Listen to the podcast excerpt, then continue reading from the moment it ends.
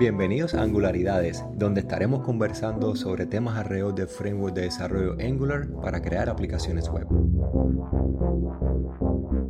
Hola Eduardo, qué bueno tenerte por acá. Hola, hola Alejandro, muchas gracias por la invitación. Es un placer, para siempre. Eh, déjame por favor introducirte a las personas que aún no te conocen. Eres de México, ingeniero de software, trabajas para Hero Dev, similar a... nota, ¿verdad?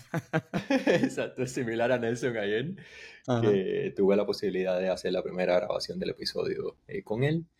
Eres además eh, Ionic Developer Expert, coorganizador de Meetup de Ionic en Monterrey y basado como tal en el tema que nos, que nos une hoy, eres coorganizador del Angular Community Meetup en español y una persona que tiene un vasto conocimiento acerca de este framework. Muchas gracias por la presentación. Sí. Entonces, ya sabemos ya que Angular 17 está ahí mismo a la vuelta de la esquina. En noviembre, la primera semana, es cuando está eh, toda la programación para comenzar a, a, instalarlo de manera, no en producción necesariamente, pero sí empezar con la versión estable. Pero supongamos que hay alguna persona que esté interesada en comenzar a aprender ese framework, el framework de Angular desde cero o regresar a Angular después de mucho tiempo de no haberlo empleado. Cuando llegue posiblemente el mes de octubre, ya estarán las primeras versiones candidatas de Angular 17 disponibles. ¿Qué les recomendarías a ese tipo de, de personas? Que deben ser bastantes. Posiblemente emplear un proyecto basado en Angular 16.2 que ya fue lanzado hace un par de días, o aventurarse directamente hacia la nueva versión para no tener que pasar por todo el proceso de migración? Pues eh, la verdad es que el, equipo de Angular se ha encargado de que las migraciones últimamente, digo, ya, ya afortunadamente han, sido muy sencillas las migraciones de estarse realizando. Ya no es como antes, o bueno, cuando pasó con Angular JS a, a Angular 2, y algunas otras versiones las, de las 6 a las 7 eh, que deprecaban o quitaban ahí algunos, algunos eh, métodos o elementos que eran utilizados. Eh, la verdad yo recomendaría trabajar en el, en el framework estable. O sea, una, una de las ventajas que tiene Angular o el equipo detrás de Angular es que todo lo que realizan se aseguran de que no se rompa nada de las versiones actuales. Entonces, eh, usted, digo, mi recomendación sería empezar a trabajar con Angular 16 y cuando llegue octubre, noviembre, que se libere Angular 17, muy probablemente va a ser una, una actualización muy sencilla de realizar y las cosas nuevas que han estado integrando, pues ahora últimamente ya el equipo de Angular ha estado muy en conjunto, trabajando muy en conjunto con la comunidad y de hecho, por ejemplo, antes de, de que se liberara la versión 16, Angular ya estaba trabajando en Angular Signals y lanzó las primeras, eh, los primeros previews en las versiones beta de, de Angular 16 y empezó la comunidad a probar y ahorita están en Developer Preview, pero ya están en el Angular 16 y no rompe nada de lo anterior. Entonces, eh, mi recomendación es si alguien quiere iniciar a trabajar con Angular, es el momento es, es ya. Y todas las nuevas cosas que vienen llegando son fáciles de implementar y de actualizar en, en el código al momento de, de cambiar de versiones. E inclusive, por ejemplo, eh, ahora con los standalone components, eh, Angular, bueno, el equipo detrás se encargó de crear un schematic para que si tú tienes todo con módulos, lo genera todo standalone. Entonces, pues siempre se, se, están encargando de buscar la manera de que sea muy sencillo, muy transparente para el desarrollador todas estas actualizaciones. Exacto, muy buen consejo. Y lo que mencionas de Signal, que empezó como un developer preview en 16 y ahora va a estar posiblemente, también probable, estable en la versión 17. O sea, lo mismo en la 17, que todo lo nuevo que se está eh, armando ahí desde, desde el punto de vista del núcleo de Angular, correspondiente a las estructuras de control directamente en la plantilla, utilizando una sintaxis ahí que está bastante cool.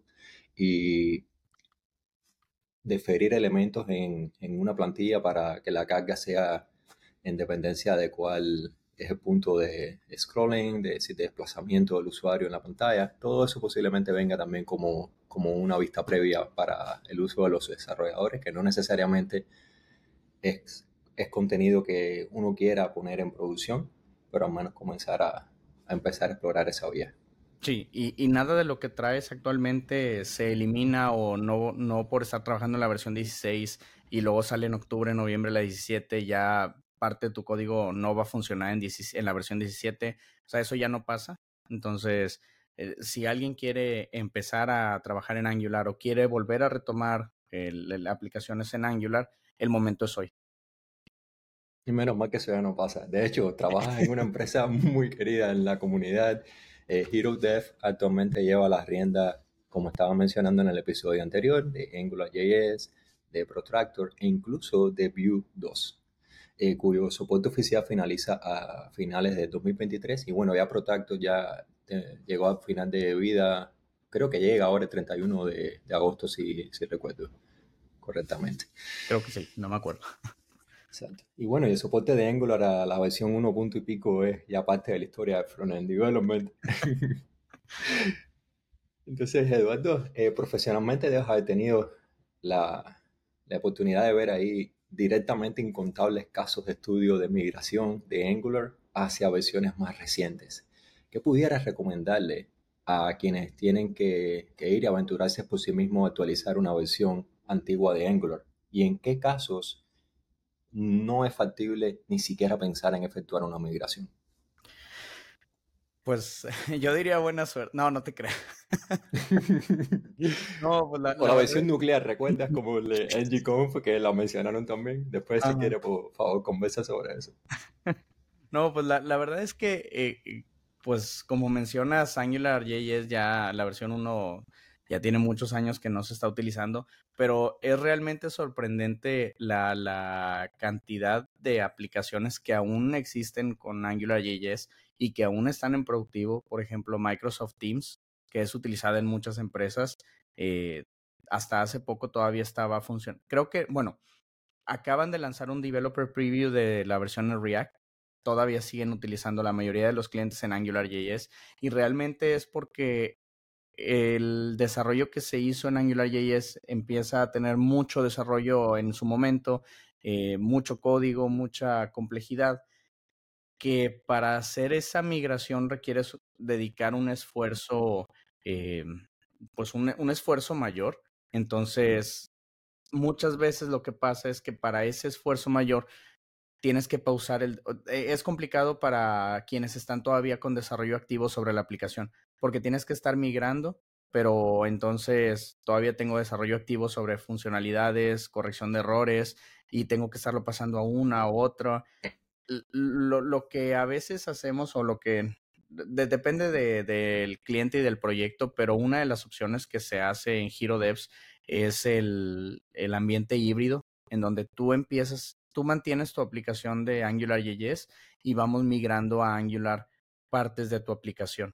Entonces, todo funciona como, como lo esperarías y empiezas a migrar una, una página o un componente.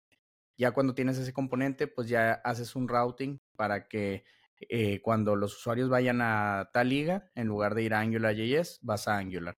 Y así se puede ir trabajando gradualmente hasta que al, al final tienes tu versión de Angular eh, completa.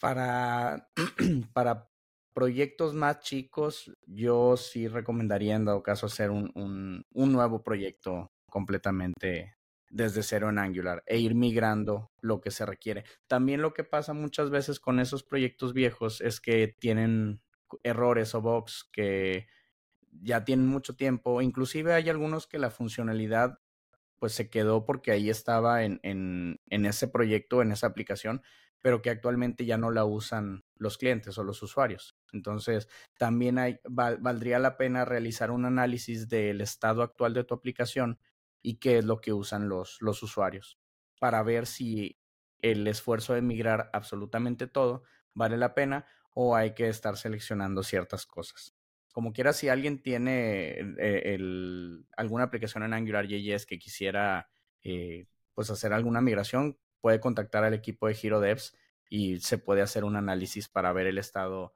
hacemos usualmente un análisis del estado actual de la aplicación y hay, en parte, a partir de ahí hacemos las recomendaciones de qué se puede hacer. Sí, yo creo que un poquito de comercial, pero la verdad es que eh, este tema de las aplicaciones, pues que se van desactualizando y volviendo obsoletas, es, es un pain point en la comunidad. Y yo creo que todos en algún momento nos ha tocado eh, trabajar en, la empresa en la que estemos con algún sistema legacy. O sea, yo creo que siempre nos a, a, todos nos debe de haber tocado de entras a algún trabajo, bueno, tiene, te encargas de darle mantenimiento a este proyecto que ya tiene 10 años aquí en la empresa y, y las personas, a veces pasa que las personas que lo hicieron ya no están, no hay documentación y, y la verdad es un, o sea, sí es algo complicado. Si realmente delegar esa tarea a especialistas es algo a tener en consideración porque la cantidad de recursos, esfuerzos que un equipo necesita destinar a ello puede entrar en un balance incluso a favor de, de, contratar otras, decir, consultoras de tercero para realizar ese tipo de, actividades. Sí. Y enfocarse eh, los desarrolladores en nada, en, en, tratar de, de, alinearse con los eh, features, las características que vienen en las nuevas versiones. Sí. Eh, te iba a contar que hace, creo que fue hace un par de meses allá en Salt Lake City durante el NGConf 2023, que te hice una pregunta, no sé, no me recuerdo si fue exactamente a ti, pero bueno, iba sobre si, eh, si existía el caso que tuviéramos una aplicación, mantener una aplicación en, de AngularJS previo a la versión 1.5, cuando empezó a hacerse todo el manejo de componentes y ya no tanto de controladores. Si alguien lo está haciendo básicamente ahí a mano, desde cero, eh, por, sí mismo, ¿cuál sería la, sugerencia en ese caso? Pasar esos controladores a componentes y después empezar con todo progresivo eh, de, pasar esto híbrido y utilizando el Angular Upgrade, creo que así se llama el paquete, o, nada, aventurarse directamente hacia, hacia las versiones posteriores. Pues yo creo que aquí va a depender mucho de, del tamaño de la aplicación y del esfuerzo necesario para, porque si no tienes eh, eh, tu aplicación en AngularJS con componentes y lo te tienes que poner a hacer los componentes, pues a lo mejor ya, ya mejor los haces en, Angular directamente.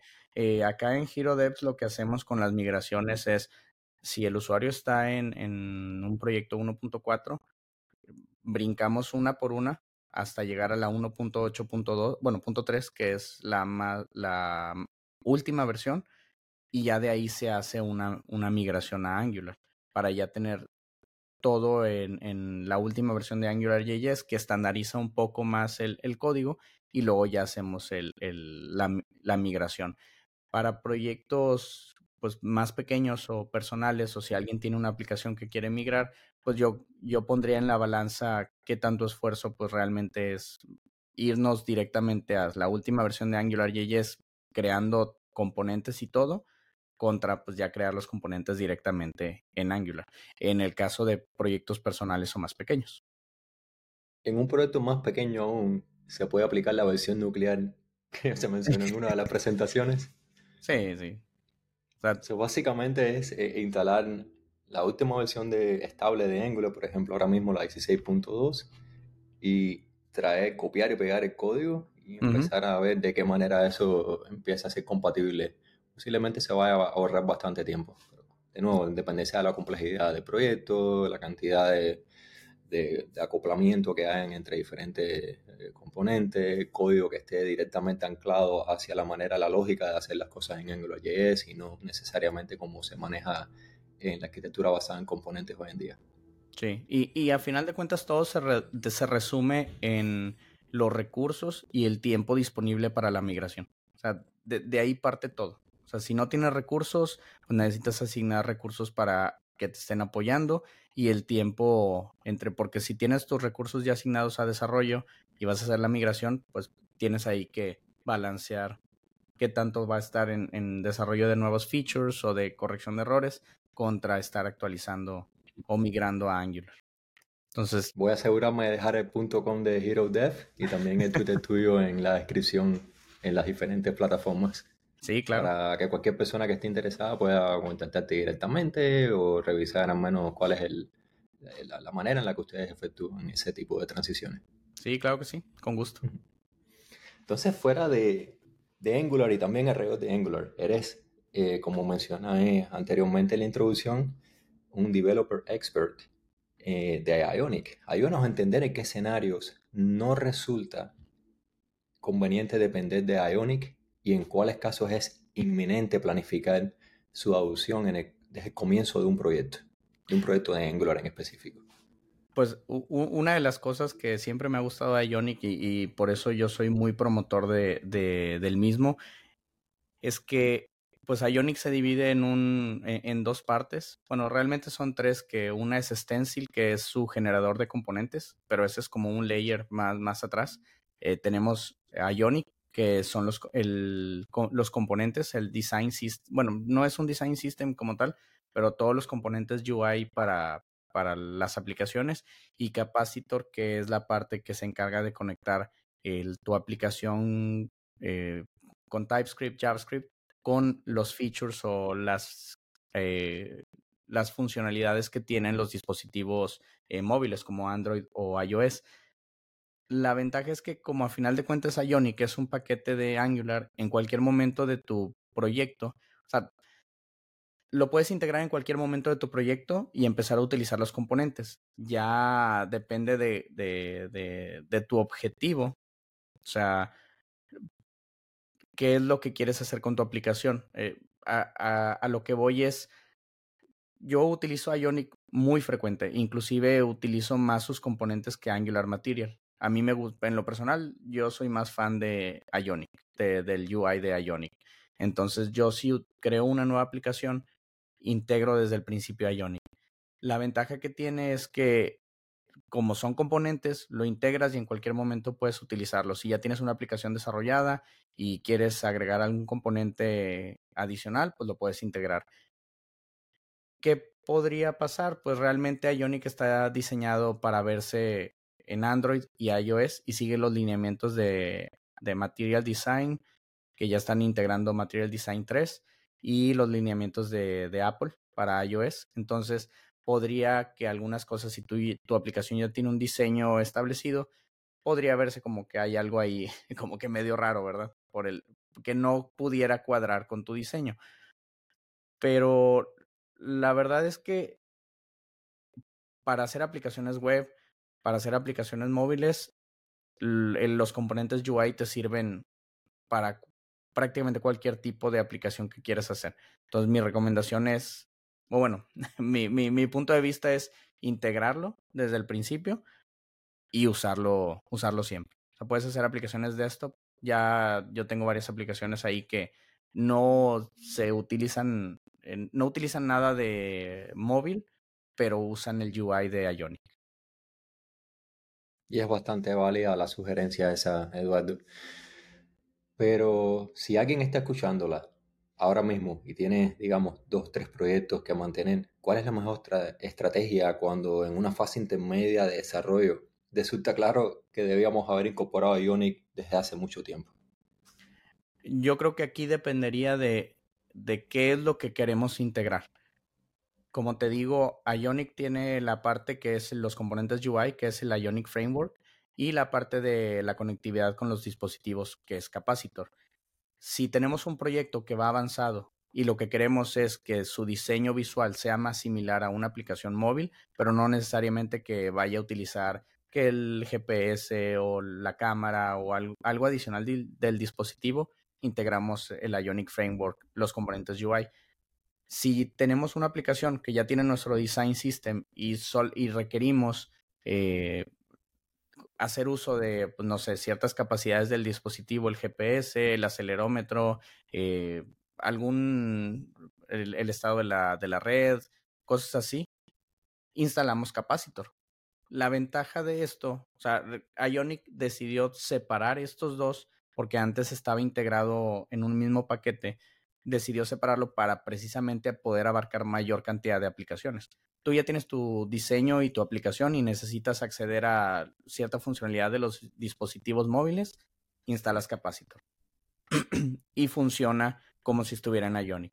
Tienes una aplicación que solo quieres la parte visual porque viste un componente de Ionic que crees que te puede servir en tu aplicación, instalas el componente, los componentes UI.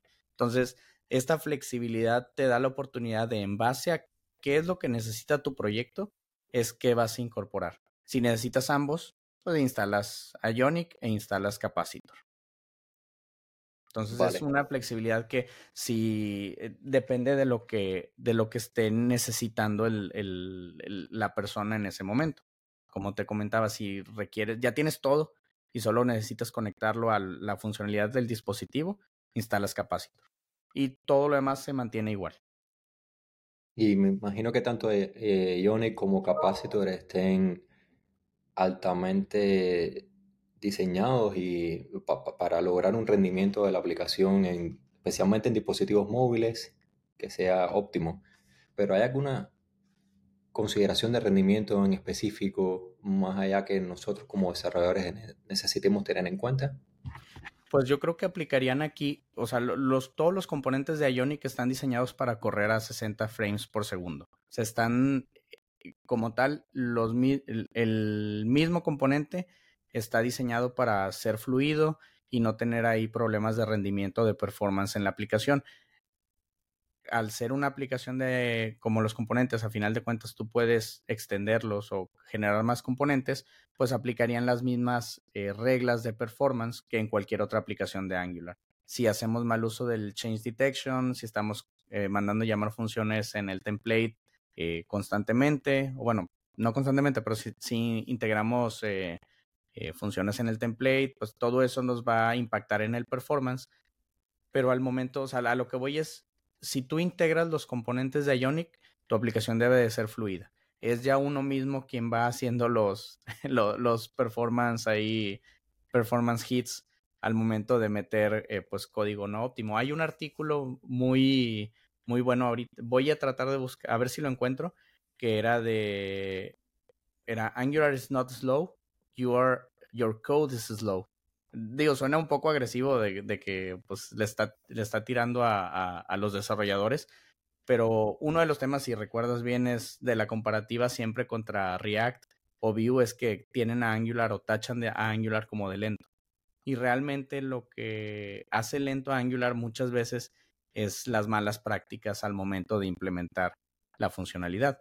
Entonces, para esta pregunta en específico de, rendimiento es tener cuidado, tener los mismos cuidados que tienes con cualquier otra aplicación de Angular para los dispositivos. Otra ventaja que pasa es que cuando empezó a hacer este desarrollo nativo, digo híbrido, perdón, pues estábamos hablando que empezó en el 2009, 2010, 2011 y pues los dispositivos, o sea, los, los celulares, pues nada que ver a una computadora. Y pues si te fijas actualmente ya un iPhone muchas veces es a veces mucho más poderoso que algunas computadoras. Entonces, ya ese, e, e, ese bias de, no, pues es que en el celular va a correr lento, pues ya no aplica como tal. Ahora que, ahora sí que todo depende de, de, de tu propio código. Exacto. ¿Y cuáles son las métricas que prefieres utilizar en tu propio entorno local? durante el tiempo de desarrollo para evaluar el rendimiento web, el web performance y cuáles métricas para monitorear en los dispositivos de los usuarios una vez que ya tengas la aplicación desplegada. Pues yo creo que aquí en, el, pues las métricas de Lighthouse, el, no me acuerdo ahorita las siglas, pero es la, el primer renderizado, el primer renderizado que, que da contenido, el first Contentful Painting o algo así se llama. No, la verdad no me acuerdo del... Paint. Ajá. FCP. FCP. O sea, ¿qué tanto tiempo se tarda en, cargar la aplicación? ahora bien, que una ventaja que tenemos con Ionic es que eh, en, en, cuanto a desarrollar, bueno, más bien, una vez que ya hacemos el deploy a una aplicación, digo, a un, a un celular, es que todo este tiempo de descarga de los archivos ya no existe, porque todos los archivos están dentro del dispositivo. Entonces, ese, eh, no sé si tu, si tu aplicación pesa 5 megabytes, una vez que la pasas a una aplicación móvil con capacitor y Ionic, eso no, no impacta, porque están en localhost. O sea, tu, tu aplicación de Ionic crea un web server que está directamente en tu dispositivo y carga los archivos de inmediato. ¿Qué impacta? pues si tienes mucha funcionalidad inicial, que eh, pidas a un API información antes de mostrar los elementos, eh, todo eso te, te impacta en, en, Ionic como en cualquier otra aplicación web. También hay ciertas, eh, pues, ¿cómo se llaman? No, no, quiero decir trucos, pero ciertas eh, cambios, ciertas cosas, ajá, que puedes hacer para reducir la percepción, porque al final de cuentas, también esto se trata de percepción. A veces, pues, no sé, eh, tarda un segundo, tarda 1.3 segundos, para el usuario prácticamente es imperceptible, pero ¿qué es diferente ver? Un 1.3 segundos de una pantalla en blanco que de repente flashea la información o un segundo con skeleton views que te están mostrando un cómo va a ser tu UI y al momento de, de tener la información simplemente se, se reemplaza ese contenido. Al usuario, el usuario prefiere ver algo ya como un esqueleto de tu aplicación y la velocidad percibida es mucho mayor. Exacto. Como estaba escribiendo el otro día en un artículo que pronto voy a traducir también al español, mucho de frontend, del trabajo que nosotros hacemos día a día es una ilusión.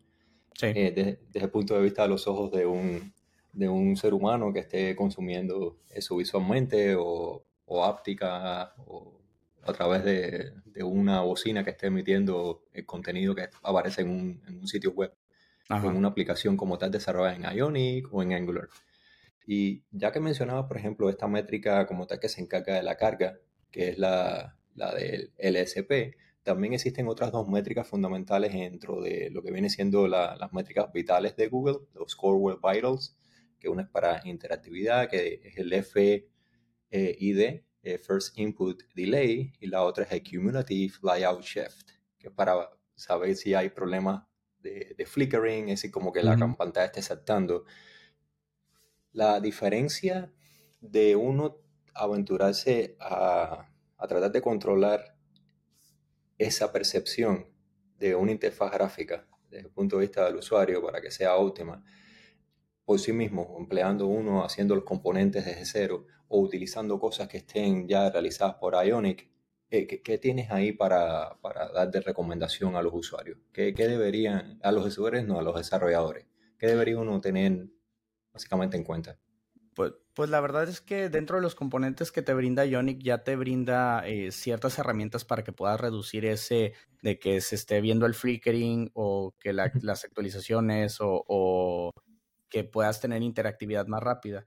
Bueno, la, interactividad, pues ahí sí también depende de, todos tus procesos previos que se cargan al momento, bueno, no, no los procesos, todas las funciones que puedas estar realizando antes de que inicialice tu componente en Angular, pero para el, layout shifting o que no se esté moviendo la pantalla, como te mencionaba, eh, Ionic ya te brinda un componente que es el skeleton, eh, es un, no me acuerdo ahorita cómo se llama, Ion Skeleton, y te permite ya de manera sencilla darle un, una altura y un, y un ancho para que tú puedas crear un layout lo más similar a, a, tu layout final para que eso sea lo que vea el usuario. O sea, no sé, tienes un listado de tarjetas y la tarjeta tiene un profile picture, tiene un nombre y tiene algo, algo de información adicional.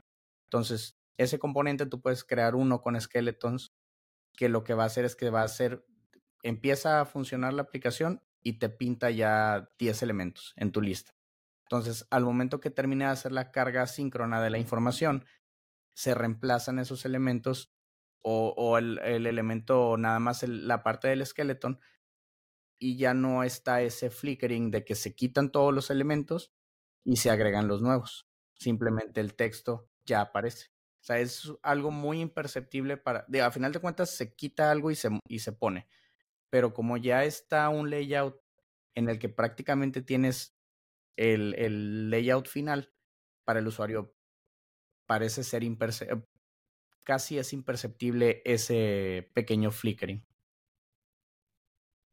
Yo no, no sé si a lo mejor respondí tu pregunta o, o ahí sí, no, Excelente, porque no se trata solamente de explícitamente mencionar las dimensiones de una imagen, eh, del ancho y la altura para impedir de que cuando ya se tenga el recurso ese cargado, el navegador ya lo solicite desde la red y después se pinte en pantalla, empiecen a cambiarte las cosas si no sabía el navegador cómo renderizarte eso inicialmente. No solamente es con las imágenes, también es con el resto de los componentes, fundamentalmente en aplicaciones que sean altamente dinámicas y estén totalmente hidratando la interfaz o rehidratando y así. Realmente tener esos placeholders es, bastante valioso. Y si Ionic lo ofrece, es mejor.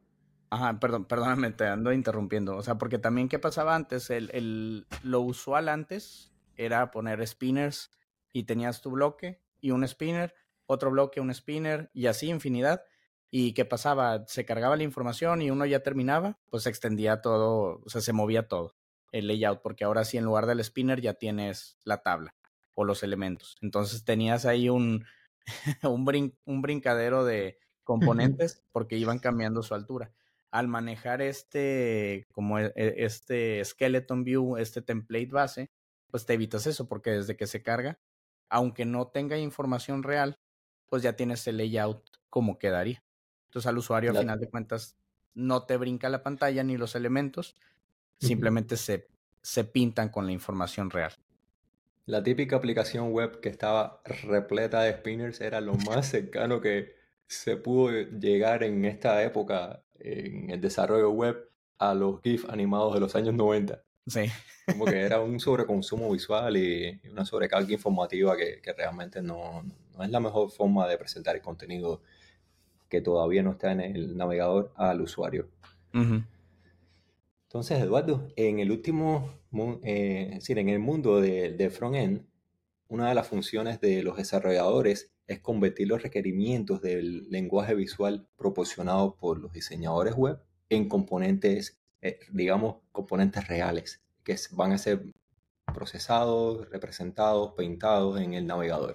Existen diferencias en la manera en la que Angular e Ionic por separado procesan eh, efectúan todo lo que tiene que ver con la gestión de estilos, de estilos CSS.